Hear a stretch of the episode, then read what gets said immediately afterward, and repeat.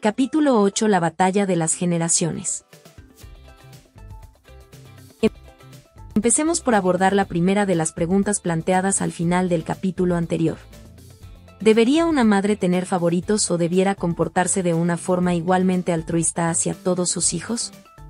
A riesgo de resultar aburrido, debo nuevamente intercalar mi habitual advertencia. El término favorito no implica connotaciones subjetivas y la palabra debería no lleva implícitas connotaciones morales. Trato a la madre como a una máquina programada para que haga todo lo que está en su poder para propagar copias de los genes que porta en su interior. Desde el momento en que tanto tú como yo somos humanos que saben lo que es tener propósitos conscientes, para mí es conveniente emplear el lenguaje de los propósitos como una metáfora para explicar el comportamiento de las máquinas de supervivencia. En la práctica, ¿qué significaría decir que una madre tiene un hijo favorito?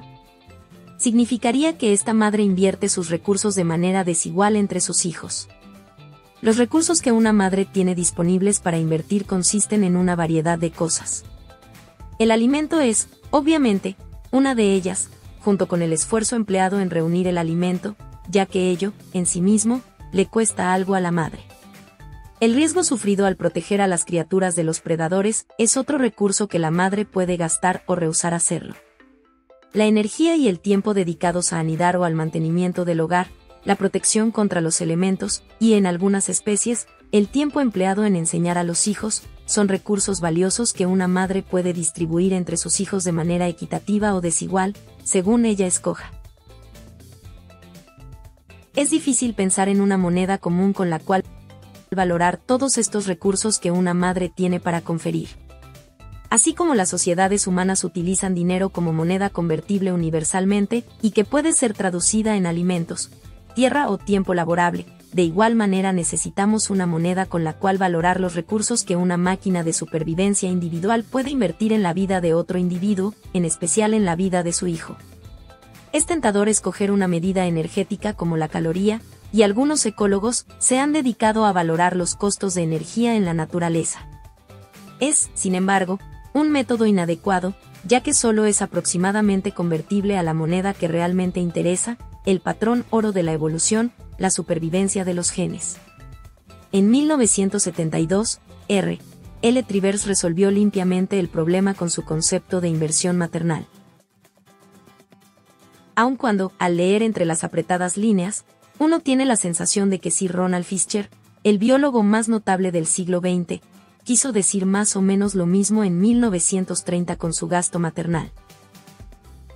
42. La inversión maternal es definida como cualquier inversión efectuada por la madre en un descendiente individual que aumente las posibilidades de supervivencia de dicho descendiente, y, por lo tanto, de su éxito reproductivo, a costa de la capacidad de la madre de otorgarla a otro de sus hijos. El atractivo de la teoría de la inversión maternal de Trivers radica en que está medida en unidades muy semejantes a las que realmente importan.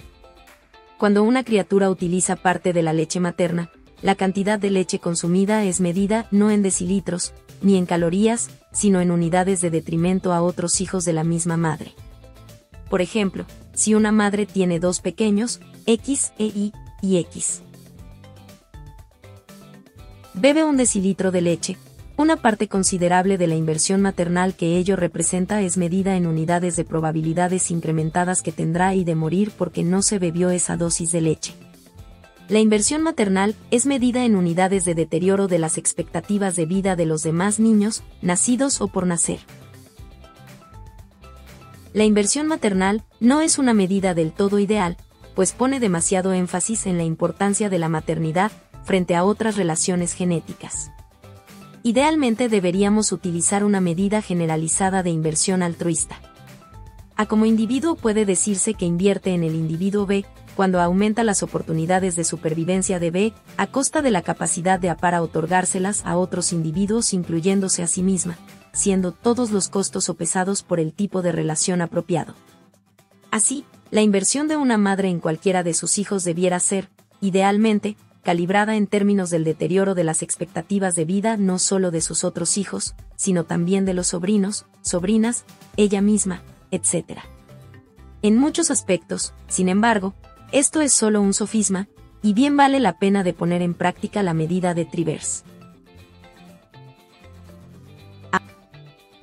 Ahora bien, cualquier individuo adulto determinado tiene, durante todo su periodo de vida, cierta cantidad total de inversión maternal disponible para ser conferida a los hijos, y a otros parientes, y a sí misma, pero con el fin de simplificar el asunto, consideraremos únicamente a los hijos. Ello representa la suma de todos los alimentos que pueda reunir o fabricar en una vida de trabajo, todos los riesgos que ella esté dispuesta a asumir, y toda la energía y esfuerzo que sea capaz de dar por el bienestar de sus hijos. ¿Cómo debería, una hembra joven que inicia su vida adulta, invertir sus recursos de vida? ¿Cuál sería una buena política de inversión a seguir? Ya hemos considerado, al analizar la teoría de LAC, que no debería ampliar demasiado su inversión, ya que al repartirla entre demasiados hijos les tocaría a cada uno de ellos una cantidad insuficiente obrando de tal manera perdería demasiados genes, no tendría suficientes nietos.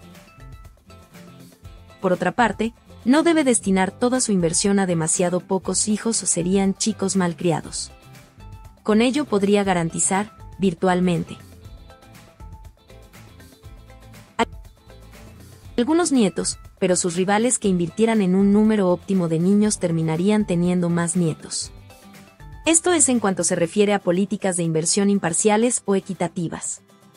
Nuestro interés actual radica de si compensará a una madre otorgar sus recursos de manera desigual entre sus hijos, es decir, si debería tener favoritos. La respuesta es que no existen razones genéticas para que una madre tenga favoritos. Su relación con todos sus hijos es la misma, medio. Su estrategia óptima es invertir de manera equitativa en el mayor número de hijos que pueda criar hasta la edad en que ellos puedan tener hijos propios. Pero, como ya hemos visto, algunos individuos ofrecen menos riesgos para un seguro de vida que otros. Un hijo de tamaño menor que los de su especie porta igual número de genes de su madre que los más saludables y prósperos compañeros de la carnada. Pero sus expectativas de vida son menores. Otra forma de expresarlo sería decir que él necesita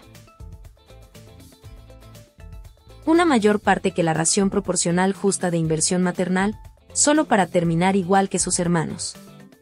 Según las circunstancias, quizá podría convenir más a la madre rehusar alimentar a dicho hijo disminuido físicamente y destinar toda su porción de inversión maternal a sus hermanos y hermanas. En realidad, puede compensarle alimentarlo hasta que alcance el nivel de sus hermanos, o comérselo ella misma y utilizarlo así para hacer leche. Las cerdas madres devoran en ocasiones a sus crías, pero ignoro si escogen especialmente a aquellos con menos posibilidades físicas. Los disminuidos físicos constituyen un ejemplo especial. Podemos hacer predicciones de tipo más general sobre cómo la tendencia de una madre para invertir en un hijo puede verse afectada por la edad de este último.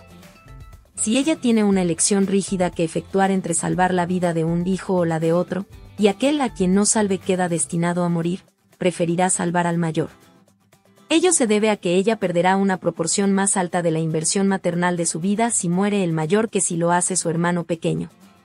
Quizás una mejor manera de expresarlo sería, si ella salva al hermano menor aún tendrá que invertir en él algunos recursos valiosos, solo para que éste alcance la edad del mayor. Por otra parte, si la elección no es tan rigurosa para que sea un asunto de vida o muerte, su mejor apuesta podría ser preferir al menor. Por ejemplo, supongamos que su dilema es si darle un determinado bocado de alimento a un hijo pequeño o a uno grande. Es probable que el grande esté más capacitado para encontrar su propio alimento sin ayuda. Por lo tanto, si dejara de alimentarlo, no moriría necesariamente. Por otra parte, el pequeño, que es demasiado joven para encontrar alimentos por sí mismo, tendría mayores posibilidades de morir si su madre le diera la comida al hermano mayor. Ahora bien, aun cuando la madre prefiriese que muriera el más joven antes que el mayor, le daría, no obstante, la comida al pequeño, ya que, de todas maneras, es poco probable que muera el mayor. A ello se debe que las madres pertenecientes a los mamíferos desteten a sus hijos en lugar de continuar alimentándolos indefinidamente de por vida. Llega un momento en la vida de un hijo en que conviene a la madre desviar la inversión de él en beneficio de futuros hijos. Cuando llega este momento, ella deseará destetarlo.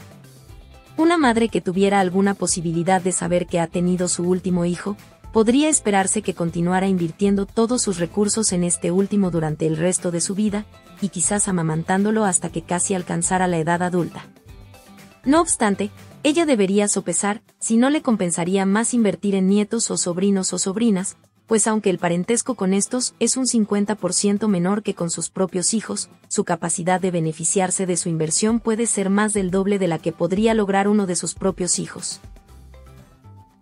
Parece que hemos llegado a un buen momento para mencionar el intrigante fenómeno conocido como menopausia, término más bien abrupto de la fertilidad reproductiva de una hembra al alcanzar la edad madura. Esto no debía de ocurrir con demasiada frecuencia en nuestros antepasados que vivían en la naturaleza, ya que pocas mujeres habrían logrado alcanzar dicha edad, de todas maneras. Pero, aún así, la diferencia existente entre el abrupto cambio en la vida de las mujeres y la gradual desaparición de la fertilidad en el hombre, sugiere que hay algo genéticamente deliberado en la menopausia, que es una adaptación es algo bastante difícil de explicar. A primera vista podríamos esperar que una mujer debería continuar teniendo hijos hasta la extenuación, aun cuando al envejecer disminuyeran, de manera progresiva, las posibilidades de sobrevivencia de los hijos. ¿Valdría la pena continuar intentándolo? Debemos recordar que ella también se encuentra relacionada con sus nietos, aunque el parentesco sea solo la mitad de cercano. Por diversas razones, quizá relacionadas con la teoría de Medewar respecto al envejecimiento en un estado natural, las mujeres se vuelven cada vez menos eficientes para criar hijos a medida que envejecen. Por lo tanto, las expectativas de vida de un hijo de una madre vieja son menores que las de un hijo de una madre joven. Ello significa que si una mujer tiene un hijo y un nieto nacidos ambos el mismo día, se puede esperar que el nieto viva más que el hijo. Cuando una mujer alcanza la edad en que la oportunidad promedio para que cada niño alcance la edad adulta se encuentra por debajo de la mitad de las oportunidades que tendría un nieto de la misma edad de llegar a la vida adulta, tendería a prosperar cualquier gen para invertir en nietos con preferencia a invertir en hijos. Tal gen es llevado solo por uno entre cuatro nietos, mientras que el gen rival es llevado por uno de dos hijos, pero las mayores expectativas de vida de los nietos supera esto y el gen de altruismo hacia los nietos prevalece en el acervo génico. Una mujer no podría invertir plenamente en sus nietos si continuara teniendo hijos propios. Por lo tanto, los genes para llegar a ser estéril en cuanto a la reproducción al alcanzar la edad madura se tornan más numerosos desde el momento en que se encuentran en los cuerpos de los nietos cuya supervivencia se logró con la ayuda del altruismo de las abuelas. Esta es una posible explicación para la evolución de la menopausia en las hembras. La razón de por qué la fertilidad de los machos disminuye poco a poco en lugar de cesar abruptamente, tal vez estribe en que los machos no invierten tanto como las hembras en cada hijo individual. Desde el momento en que él puede engendrar hijos en mujeres jóvenes, siempre le convendrá más a un hombre viejo invertir en hijos que en nietos. Hasta ahora, tanto en este capítulo como en el anterior, hemos considerado todo bajo la perspectiva de los padres, en especial, de la madre. Nos hemos interrogado sobre si las madres pueden tener favoritos, y en general, cuál es la mejor política de inversión para una madre. Pero quizá cada hijo pueda influir en la cantidad invertida en él por sus padres en contra de sus hermanos y hermanas. Aun si los padres no desean demostrar favoritismo entre los hijos, podría darse el caso de que los hijos se posesionasen de un tratamiento privilegiado en favor de ellos mismos? ¿Les compensaría tal actitud? Para expresarlo con más propiedad, serían más numerosos en el acervo génico los genes para apoderarse egoístamente de todo lo posible entre los niños que aquellos genes rivales que no aceptan más que la justa proporción que les corresponde. Este asunto ha sido brillantemente analizado por Trivers en una ponencia que se dictó en 1974 bajo el nombre de El conflicto entre padres e hijos. Una madre tiene el mismo tipo de relación con todos sus hijos nacidos o por nacer. Solamente por motivos genéticos no debería tener favoritos, según hemos visto. Si demuestra favoritismo, este debería basarse en las diferencias de expectativas de vida, dependientes de la edad y otros factores. La madre, al igual que otro individuo, tiene una relación el doble de estrecha consigo misma que con cualquiera de sus hijos. Siendo los demás factores iguales, esto significa que debería invertir egoístamente la mayoría de los recursos en sí misma, pero los demás factores no son iguales. Ella puede beneficiar más a sus genes al invertir una considerable proporción de sus recursos en sus hijos. Esto se debe a que ellos son más jóvenes y más desvalidos que ella y, por lo tanto, se pueden beneficiar más con cada unidad de inversión que lo que ella podría aprovechar. Los genes para invertir en individuos más desprotegidos con preferencia a uno mismo, pueden prevalecer en el acervo génico aun cuando los beneficiarios puedan compartir solo una proporción de nuestros genes. A ello se debe que los animales demuestren altruismo maternal, y en realidad, es la razón por la cual demuestran cualquier tipo de altruismo selectivo. Considerémoslo ahora desde la perspectiva de un hijo determinado. Está tan relacionado con su madre como lo están cada uno de sus hermanos y hermanas. La relación, en todos los casos, es de medio. Por lo tanto, él desea que su madre invierta parte de sus recursos en sus hermanos y hermanas. Genéticamente, está dispuesto hacia ellos. De manera tan altruista como lo está su madre. Pero consideremos nuevamente que él se encuentra relacionado consigo mismo en una proporción doblemente mayor que respecto a sus hermanos o hermanas, y ello lo dispondrá para desear que su madre invierta más en él que en cualquier hermano o hermana determinados, siendo los demás factores iguales si tú y tu hermano tenéis la misma edad, y ambos estáis en situación de beneficiaros por igual de una pinta de leche materna, tú intentarás beber más que tu justa medida, y él intentará beber más que su justa medida. ¿Has escuchado, alguna vez, a una carnada de cerditos chillando para ser el primero cuando la cerda madre se acuesta con el fin de alimentarlos? ¿O a niños pequeños luchando por la última porción de tarta? La glotonería egoísta parece caracterizar mucho del comportamiento infantil. Pero hay otros puntos que agregar. Si me encuentro compitiendo con mi hermano por un bocado de comida, y él es mucho más joven que yo, de manera que él se beneficiaría más con la comida que yo, podría convenir a mis genes permitir que él lo obtuviera. Un hermano mayor puede tener las mismas bases para un comportamiento altruista que los padres. En ambos casos, como ya hemos visto, la relación es de medio, y en los dos casos, el individuo más joven puede utilizar mejor el recurso que el mayor. Si yo poseo un gen para ceder el alimento, existe un 50% de probabilidades de que mi hermano menor también lo tenga. Aun cuando el gen tenga el doble de posibilidades de estar en mi propio cuerpo, es decir, un 100% de probabilidades ya que se encuentra en mí. Cuerpo o mi necesidad de alimento puede ser menos de la mitad de apremiante. En general, una criatura debería apoderarse de una porción mayor que la que le corresponde de inversión maternal, pero solo hasta cierto punto. ¿Hasta qué punto? Hasta donde el costo resultante neto para sus hermanos y hermanas nacidos y potencialmente por nacer, sea justo el doble del beneficio que le reporte a el apoderarse del alimento suplementario. Consideremos ahora el problema de cuando debe provocarse el destete. Una madre desea dejar de amamantar a su actual criatura con el fin de prepararse para la siguiente. El hijo, por otra parte, no desea ser destetado aún ya que la leche es un alimento conveniente y una fuente ininterrumpida de comida, y no desea salir y trabajar para mantenerse.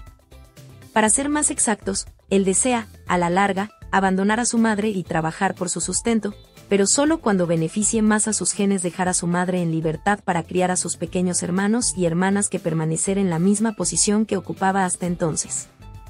Cuanto mayor sea una criatura, menor será el beneficio relativo que obtenga de cada decilitro de leche.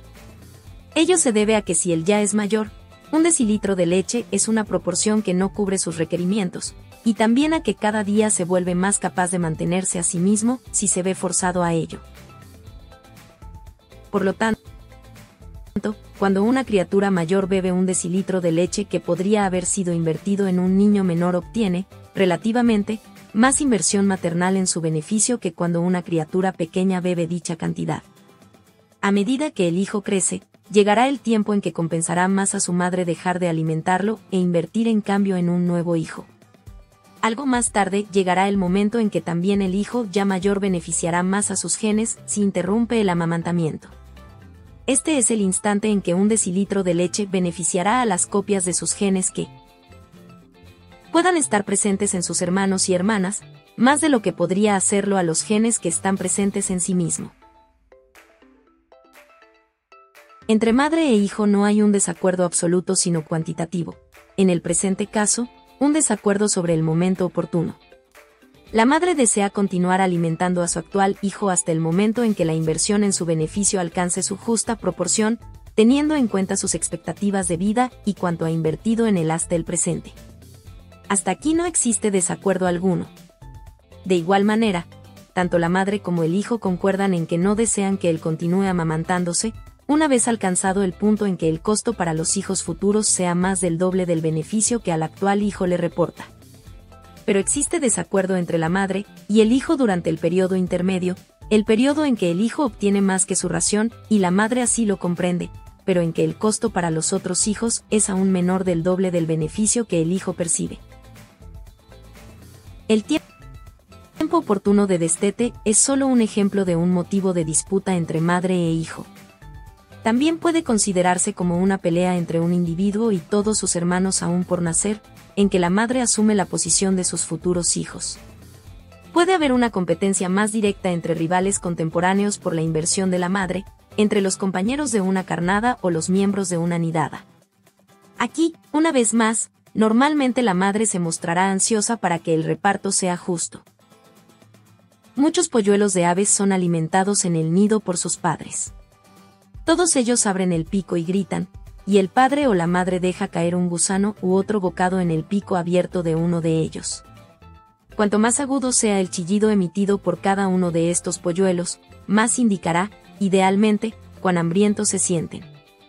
Por lo tanto, si la madre le da siempre el alimento al que grita más fuerte, todos tenderán a obtener su justa proporción, ya que desde el momento en que uno de ellos obtenga el alimento suficiente no gritará con tanta intensidad. Al menos esto es lo que pasaría en el mejor de los mundos posibles, si los individuos no engañaran. Pero a la luz de nuestro concepto del gen egoísta debemos esperar que los individuos engañarán y mentirán sobre cuán hambrientos se sienten.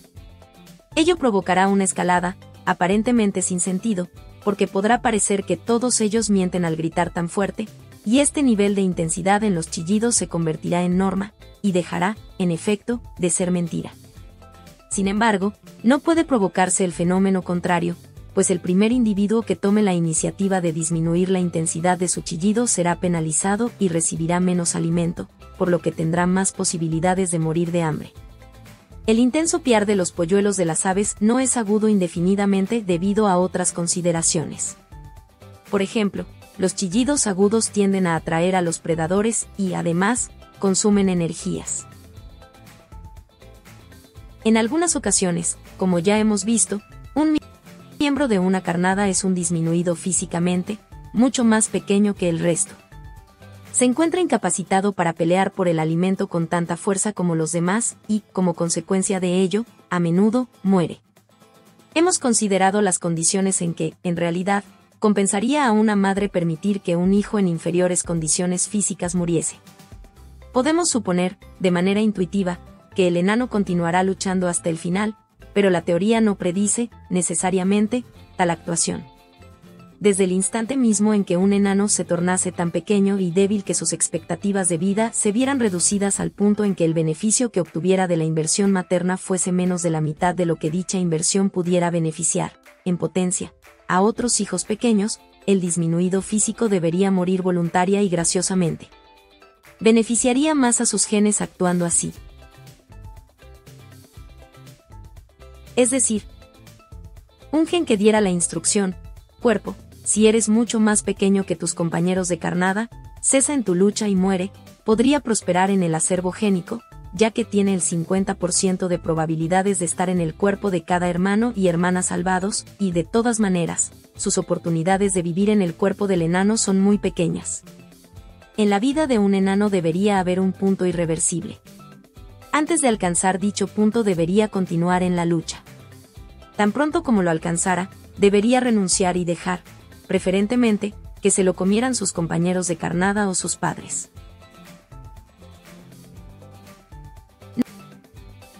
No lo mencioné al analizar la teoría de LAC respecto al tamaño de la nidada, pero la que enunciamos a continuación es una estrategia razonable a seguir por una madre que se encuentra indecisa respecto a cuál es el tamaño óptimo de nidada para el año en curso.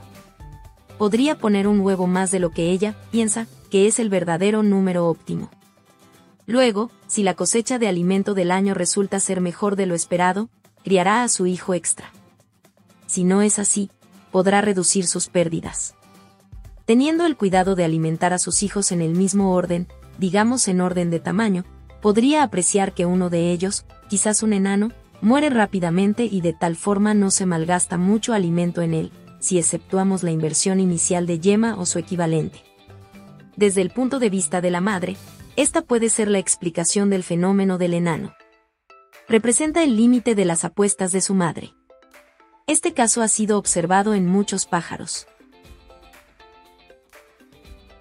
empleando nuestra metáfora del animal individual como una máquina de supervivencia que se comporta como si tuviese un propósito, el de preservar sus genes, podemos hablar de un conflicto entre padres e hijos, de una batalla de generaciones. La batalla es sutil, y no hay recursos vedados en ninguno de los dos bandos. Una criatura no perderá la oportunidad de engañar. Pretenderá estar más hambrienta de lo que se siente en realidad, quizá finja ser menor de lo que es, o encontrarse ante un peligro mayor. Es demasiado pequeña y débil para intimidar a sus padres físicamente, pero emplea toda arma psicológica que se encuentra a su disposición, la mentira, el fraude, el engaño, la explotación, justo hasta el punto en que empieza a castigar a sus parientes en mayor medida de lo que permite su relación con ellos. Los padres, por otra parte, deben estar alerta ante la mentira y el engaño, y deben intentar no dejarse persuadir por el fraude. Esto podría parecer una tarea fácil. Si la madre sabe que su hijo puede mentir respecto al hambre que siente, podría emplear la táctica de alimentarlo con una cantidad fija y no pasarse de ella, aun cuando el pequeño continuase gritando. Lo problemático de este método es que acaso la criatura no esté mintiendo, y si muere como resultado de no haber sido alimentada lo suficiente, la madre habrá perdido algunos de sus preciosos genes. Los pájaros salvajes pueden morir después de haberse visto privados de alimentos solo durante unas cuantas horas. Asa había sugerido una forma particularmente diabólica de chantaje por parte de una criatura. Esta chilla de tal manera que atrae, deliberadamente, a los animales predadores al nido. La criatura dice zorro, zorro, ven a buscarme. La única forma que tiene la madre de hacerlo callar es alimentarlo. Así el hijo obtiene una cantidad de alimento mayor de la que le corresponde, pero a costa de algún riesgo para sí mismo. El principio de esta táctica despiadada es el mismo que el del pirata aéreo que amenaza con hacer estallar un avión, encontrándose él a bordo, a menos que le sea entregado un rescate. Soy escéptico en cuanto a si alguna vez se verá favorecido en la evolución, no porque se trate de una táctica demasiado despiadada, sino porque dudo que le compense a la criatura chantajista tiene mucho que perder si un predador acude en realidad. Se trata aquí, evidentemente, de un hijo único, que es el caso que Saabi considera. No importa cuánto su madre haya invertido ya en él, tendría que valorar su propia vida aún más de lo que la valora su madre, puesto que ella solo posee la mitad de sus genes. Más aún, la táctica no compensaría ni siquiera en el caso de que el chantajista fuese uno de una nidada de polluelos vulnerables y se encontrasen todos juntos en el nido, ya que el chantajista tiene el 50% de sus genes en juego en cada uno de sus hermanos y hermanas que se encuentran en peligro, así como el 100% de los genes propios.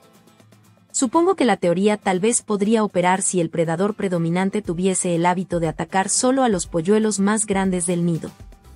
En tal caso, podría compensar al más pequeño emplear la amenaza de llamar la atención del predador, ya que ello no supondría para el correr un gran riesgo. Esta acción sería análoga a aplicar una pistola contra la cabeza de tu hermano en vez de amenazar con volarte tus sesos. Es más probable que esa táctica de chantaje beneficie a un polluelo de cuclillo. Como bien se sabe, las hembras del cuclillo ponen un huevo en cada uno de varios nidos adoptivos, y luego dejan que los inconscientes padres adoptivos, de especies bastante diferentes, críen a sus hijos. Por lo tanto, un polluelo de cuclillo no arriesga sus genes en sus hermanos y hermanas adoptivos. En algunas especies, la cría del cuclillo no tendrá ningún hermano o hermana adoptivos por una siniestra razón que veremos más adelante. Por el momento, asumiremos que estamos tratando de una de esas especies en que los hermanos y hermanas adoptivos coexisten junto con el polluelo de cuclillo. Si uno de los polluelos de cuclillo chillara con bastante fuerza para atraer a los predadores, tendría mucho que perder su vida, pero la madre adoptiva tendría aún más que perder, quizá cuatro o cinco hijos podría, por lo tanto, compensarle el recurso de alimentarlo en mayor proporción de la que le corresponde, y la ventaja que con ello obtendría el cuclillo podría superar el riesgo corrido. Esta es una de las ocasiones en que sería prudente traducirnos en un respetable lenguaje genético, con el fin de estar seguros de que no nos hemos dejado arrastrar demasiado lejos con metáforas subjetivas. ¿Qué significa realmente formular la hipótesis de que los polluelos del cuclillo cometen chantaje contra sus padres adoptivos al gritar Predador, Predador, ven a buscarme, a mí y a todos mis hermanos y hermanas? En términos genéticos significa lo siguiente.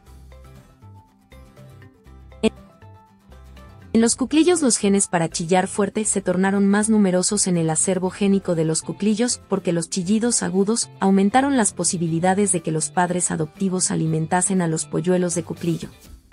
La razón por la cual los padres adoptivos responden a los chillidos de esta manera es que los genes para responder a los chillidos se han esparcido en el acervo génico de las especies adoptivas. La razón para que estos genes se extendieran sería que si los padres adoptivos individuales no alimentaban a los polluelos de cuclillo con alimentos extra, criaban menos hijos propios, menos que aquellos padres rivales que si alimentaban más de lo justo a los polluelos de cuclillo. Ello se debe a que los predadores podían ser atraídos a los nidos por los gritos de los cuclillos aun cuando los genes para que los cuclillos no gritasen tenían menos posibilidades de terminar en los estómagos de los predadores que los genes para gritar.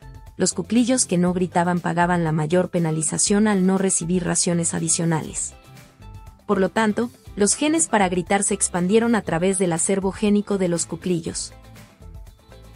Una secuencia similar de razonamiento genético, siguiendo el argumento más sutil dado anteriormente, demostraría que, aunque tal gen para comportamiento chantajista podría, de un modo imaginable, esparcirse a través de un acervo génico de cuclillo, tiene escasas posibilidades de esparcirse a través del acervo génico de una especie corriente, al menos no por la razón específica de atraer a los predadores. Por supuesto, en una especie corriente podrían existir otras razones para que se esparcieran los genes para emitir agudos chillidos, según ya hemos visto, y estas, incidentalmente podrían atraer, alguna vez, a los predadores. Pero entonces la influencia selectiva de la conducta predadora estaría, en cualquier caso, orientada a disminuir la intensidad de los chillidos. En el hipotético caso de los cuclillos, el punto esencial de la influencia de los predadores, no importa cuán paradójico resulte a primera vista, podría hacer que se intensificara el volumen de los chillidos. No existen pruebas, en un sentido ni en otro, de que los cuclillos y otros pájaros de hábitos similares en cuanto a la cría parásita empleen, en realidad, la táctica del chantaje. Pero, ciertamente, no carecen de crueldad. Por ejemplo, los indicadores, al igual que los cuclillos, ponen sus huevos en los nidos de aves de otras especies. El polluelo de los indicadores está dotado de un pico puntiagudo y encorvado. Tan pronto como sale del cascarón, mientras aún está ciego, desnudo y en otros aspectos desvalido, cegará con su agudo pico, como con una guadaña, la vida de sus hermanos y hermanas, los hermanos muertos no compiten por el alimento. El conocido cuclillo británico logra el mismo resultado de una manera levemente distinta. Tiene un corto periodo de incubación, de tal manera que el polluelo del cuclillo se las ingenia para salir antes del cascarón que sus hermanos y hermanas adoptivos tan pronto como se encuentra fuera de él, de forma ciega y mecánica, pero con una efectividad devastadora, arroja fuera del nido los demás huevos. Se desliza hasta quedar bajo un huevo, lo ubica en el hueco que forma su espalda, retrocede lentamente hasta un costado del nido manteniendo en equilibrio el huevo entre los huesos de sus alas y lo deja caer al suelo. Hace lo mismo con todos los demás huevos hasta lograr tener el nido y, por lo tanto, la atención total de sus padres adoptivos, solo para sí.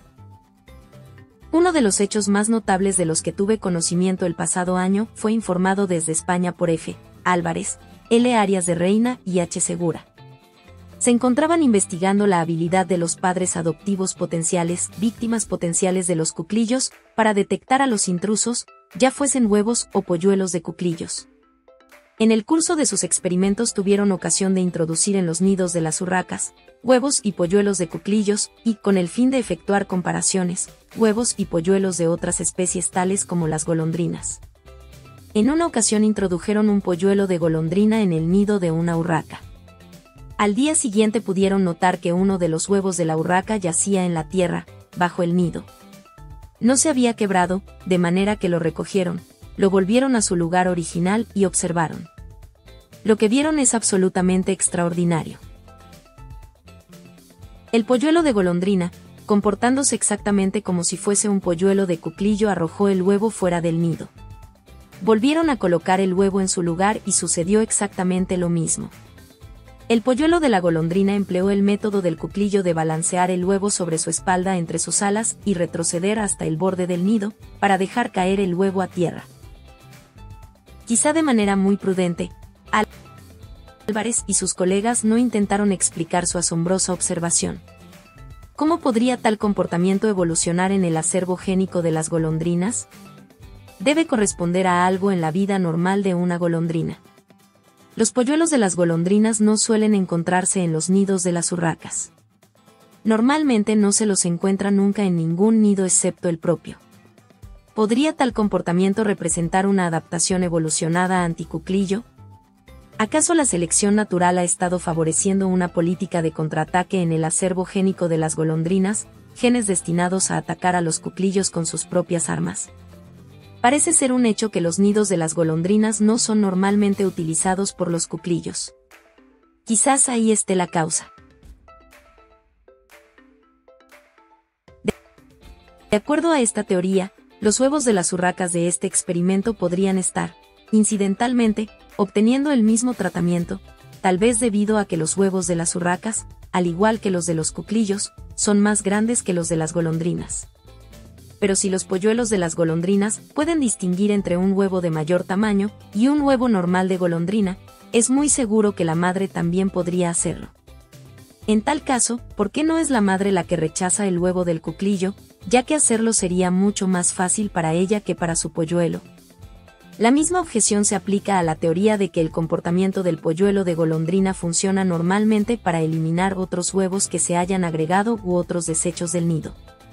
Una vez más, esta tarea podrían realizarla mejor, y de hecho la realizan, los padres. El hecho de que esta difícil operación, que requiere tanta habilidad, de eliminar el huevo, fuese efectuada por un débil e indefenso polluelo de golondrina, mientras que una golondrina adulta podría haberlo hecho, con toda seguridad, mucho más fácilmente, me induce a la conclusión de que, desde el punto de vista de los padres, el polluelo no está tramando nada bueno. Me parece plausible considerar que la verdadera explicación nada tiene que ver con los cuclillos. Puede helársenos la sangre ante tal pensamiento, pero, ¿podría ser este el procedimiento usual entre los polluelos de golondrinas? Puesto que el recién nacido va a competir con sus hermanos, que aún no han roto el cascarón, por la inversión materna, podría ser ventajoso para el comenzar la vida arrojando del nido uno de los huevos restantes. La teoría de Lack considera el tamaño de la nidada óptimo desde el punto de vista de la madre. Si yo fuese una golondrina madre, el tamaño de nidada óptimo desde mi punto de vista sería, digamos, 5. Pero si yo fuese un polluelo de golondrina, el tamaño de nidada que consideraría óptimo bien podría ser un número menor, desde el momento en que yo sería uno de ellos. La madre ha efectuado una cierta cantidad de inversión maternal, que desea distribuir equitativamente entre los cinco pequeños. Pero cada uno de los polluelos desea más de la quinta parte asignada. A diferencia de los cuclillos, no desea todo para él, ya que existe parentesco entre él y los demás polluelos. Pero si desea más del quinto que le corresponde. Puede lograr un cuarto del total simplemente empujando fuera del nido a uno de los otros huevos, o un tercio si se deshace de otro. Traduciéndolo al lenguaje genético, es concebible que un gen para el fratricidio se expanda a través del acervo génico, ya que tiene un 100% de probabilidades de encontrarse en el cuerpo del individuo fratricida y solo 50% de posibilidades de estar en el cuerpo de la víctima. La principal objeción a esta teoría es que resulta muy difícil de creer que nadie haya observado este comportamiento diabólico, si realmente ocurre. No poseo ninguna explicación convincente respecto a esto. Existen diferentes razas de golondrinas en distintas partes del mundo. Se sabe que la raza española difiere de la británica, por ejemplo, en determinados aspectos. La raza española no se ha visto sujeta al mismo grado de observación intensiva que la británica, y es posible que el fratricidio ocurra, pero que se haya pasado por alto. La razón por la cual sugiero una idea tan improbable como la hipótesis del fratricidio es que deseo hacer hincapié en un planteamiento general, a saber, el comportamiento despiadado de la cría del cuclillo es solamente un caso extremo de lo que debe suceder en cualquier familia. Los hermanos de padre y madre se encuentran más estrechamente relacionados entre sí que un polluelo de cuclillo con sus hermanos adoptivos, pero la diferencia es solo cuestión de grados. Aun cuando no podamos creer que el fratricidio declarado pueda evolucionar, debe haber numerosos ejemplos menores de egoísmo en los cuales el costo para la criatura, bajo la forma de pérdidas para sus hermanos o hermanas, se ve compensado, en una proporción mayor que la de 2 a 1, por el beneficio que obtiene para sí mismo. En tales casos, al igual que en el ejemplo de la época del destete, existe un verdadero conflicto de intereses entre los padres y los hijos. ¿Quién tiene mayores posibilidades de ganar la batalla de las generaciones? R. D. Alexander ha escrito una interesante ponencia en la cual sugiere que hay una respuesta general a este problema. Según él, los padres siempre ganarán. 43.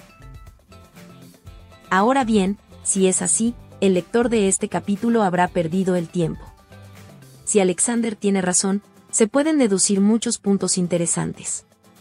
Por ejemplo, el comportamiento altruista puede evolucionar, no debido al beneficio que pueda obtener el individuo mismo, sino exclusivamente en beneficio de los genes de sus padres. La manipulación materna, para emplear el término de Alexander, se convierte en una causa evolutiva de alternativa en cuanto al comportamiento altruista, independiente de la directa selección de parentesco. Es, por lo tanto, importante que analicemos el razonamiento de Alexander y nos convenzamos de que comprendemos por qué está equivocado. En realidad, esto debería hacerse matemáticamente, pero en el presente libro estamos explícitamente evitando el uso de las matemáticas, y es posible dar una idea intuitiva de lo que hay de erróneo en la tesis de Alexander.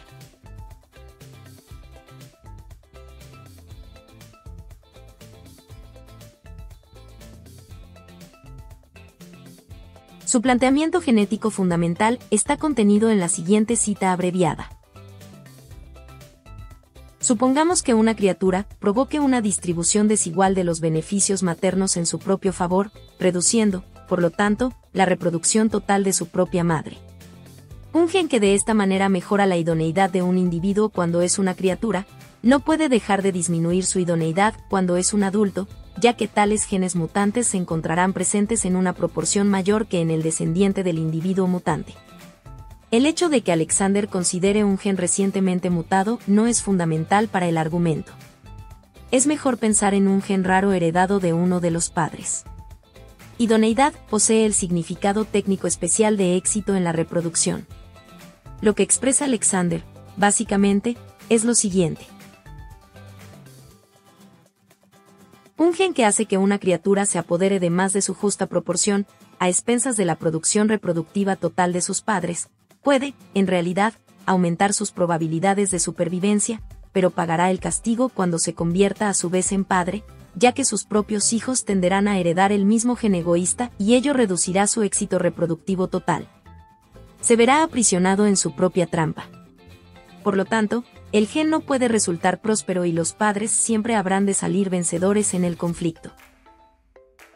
Nuestras sospechas deberían surgir de inmediato frente a dicho argumento, ya que descansa en la suposición de una asimetría genética que no existe.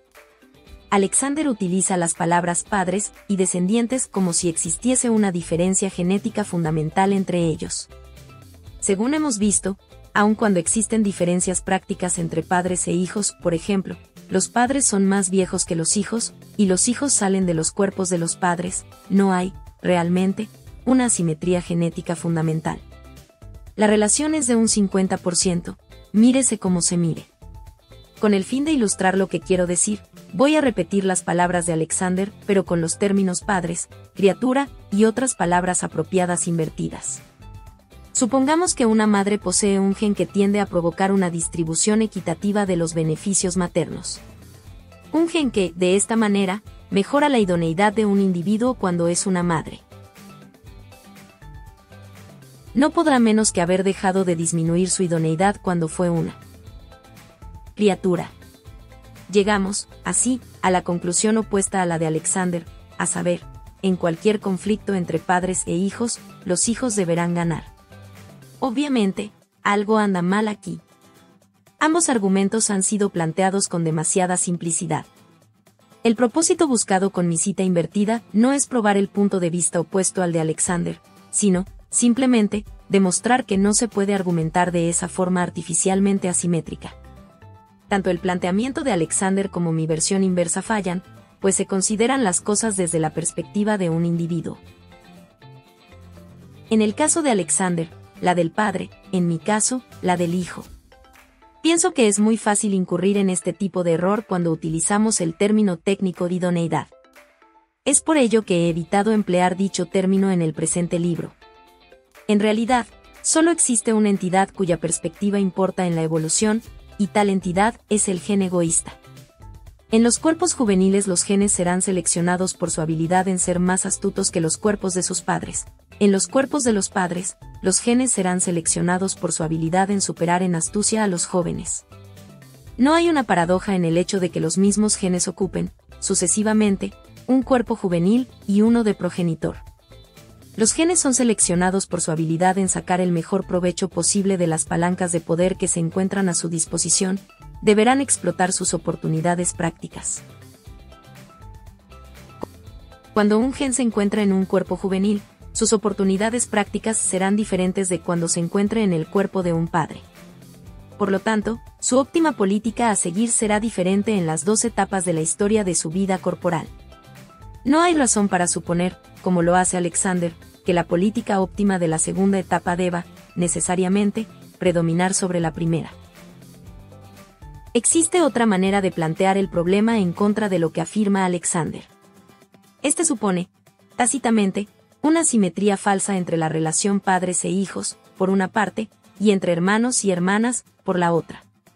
Se recordará que, según Trivers, el costo para una criatura egoísta que obtiene más de lo que le corresponde, la razón por la cual se apodera de los alimentos solo hasta un determinado punto, es el peligro de perder a sus hermanos y hermanas, cada uno de los cuales porta la mitad de sus genes. Pero los hermanos y hermanas son solo un caso especial de parentesco, con un 50% de relación. Los futuros hijos propios de la criatura egoísta no son más ni menos valiosos para el que sus hermanos y hermanas. Por lo tanto, el costo total neto de apoderarse de más de la cuota justa de recursos, en realidad debería medirse, no solo en cuanto a pérdidas de hermanos y hermanas, sino también en cuanto a la pérdida de futuros descendientes debido al egoísmo entre ellos mismos. El punto que señala Alexander sobre la desventaja de que el egoísmo juvenil se expanda hasta tus propios hijos, reduciendo, en consecuencia, tu propia producción reproductora a largo plazo, está bien concebido, pero significa simplemente que hemos de sumar este factor en el lado en que figura el costo en la ecuación. Una criatura individual hará bien en ser egoísta siempre que el beneficio neto para él sea por lo menos la mitad del costo neto para sus parientes más cercanos. Pero parientes cercanos, debe interpretarse en el sentido de que incluye no tan solo a los hermanos y hermanas, sino también a los futuros hijos de uno. Un individuo debe valorar su propio bienestar como doblemente valioso que el de sus hermanos, que es la tesis básica que formula Trivers. Pero también él debiera valorarse el doble que uno de sus propios hijos futuros. La conclusión a que llega Alexander de que existe una ventaja inherente a favor de los padres en el conflicto de intereses, es incorrecta. Además de su punto genético fundamental, Alexander plantea también argumentos más prácticos, que surgen de asimetrías innegables en la relación entre padres e hijos. El padre o la madre es el socio activo, el que en realidad efectúa el trabajo para obtener el alimento, etc., y, por lo tanto, está en situación de imponer sus condiciones. Si el padre decide dejar su labor, no es mucho lo que le queda por hacer a la criatura, ya que es más pequeña y no puede responder al desafío. Por lo tanto, el padre o la madre se halla en condiciones de imponer su voluntad, sin considerar lo que pueda desear el hijo. Este planteamiento no está mal, obviamente, ya que la asimetría que postula es real. En realidad, los padres son más grandes, más fuertes y más astutos que los hijos. Parecen estar en posesión de las mejores cartas del juego. Pero los jóvenes tienen, también, unos cuantos haces en sus mangas. Por ejemplo, es importante para una madre saber cuán hambriento está cada uno de sus hijos, a fin de que pueda distribuir de forma más eficiente el alimento. Podría, por supuesto, dividir el alimento en raciones exactamente equitativas entre todos ellos, pero en condiciones ideales ello sería menos eficiente que un sistema en el cual se le diera algo más a aquellos que, verdaderamente, lo aprovechasen mejor. Un sistema por el cual cada hijo le informase a su madre cuán hambriento se encuentra sería ideal para la madre, y según hemos visto, parece que tal sistema se ha desarrollado. Pero los jóvenes se encuentran en una posición fuerte en cuanto al engaño, ya que ellos saben exactamente el hambre que sienten, mientras que la madre solo puede adivinar si están expresando la verdad o no. Es casi imposible que la madre pueda detectar una mentira pequeña, aun cuando pueda reconocer un engaño mayor.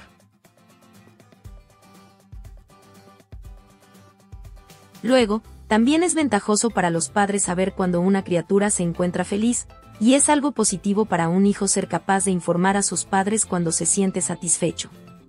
Señales tales como los ronroneos o las sonrisas pueden haber sido seleccionadas, ya que permiten a los padres saber cuáles acciones por ellos efectuadas son más beneficiosas para sus hijos.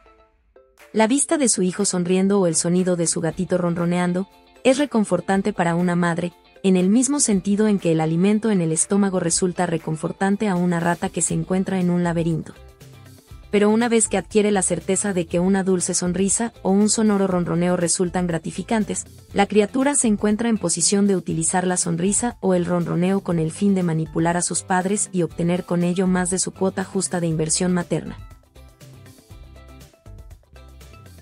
No existe, por lo tanto, una respuesta general al problema de quien tiene mayores posibilidades de ganar la batalla de las generaciones. Lo que finalmente surgirá será un arreglo o concesión por ambas partes, para lograr una situación intermedia entre el ideal deseado por la criatura y lo deseado por la madre.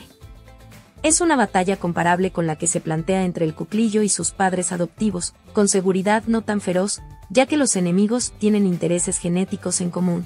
Son enemigos solo hasta cierto punto o durante algunos periodos sensibles.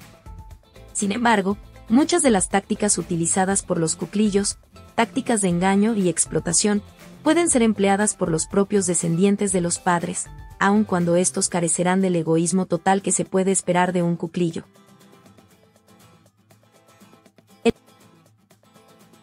El presente capítulo y el siguiente, en el que analizaremos el conflicto entre las parejas, podrán parecer horriblemente cínicos y aún podrán resultar perturbadores para los padres humanos, consagrados como están a sus hijos y a sus semejantes. Una vez más, debo recalcar que no me estoy refiriendo a motivos conscientes. Nadie sugiere que los niños, deliberada y conscientemente, engañen a sus padres debido a los genes egoístas que poseen. Y debo repetir que cuando digo algo semejante a, una criatura no debería perder ninguna oportunidad de engañar, mentir, embaucar, explotar, empleo la palabra debería de un modo especial. No estoy defendiendo este tipo de comportamiento como moral o deseable. Estoy, simplemente, expresando que la selección natural tenderá a favorecer a las criaturas que actúen de dicha manera y que, por lo tanto, cuando observamos a poblaciones salvajes podemos esperar ver engaños y egoísmo en el seno de las familias. La frase la criatura debería engañar significa que los genes que tienden a hacer que las criaturas engañen poseen una ventaja en el acervo génico. Si existe una moraleja humana que podamos extraer, es que debemos enseñar a nuestros hijos el altruismo ya que no podemos esperar que éste forme parte de su naturaleza biológica.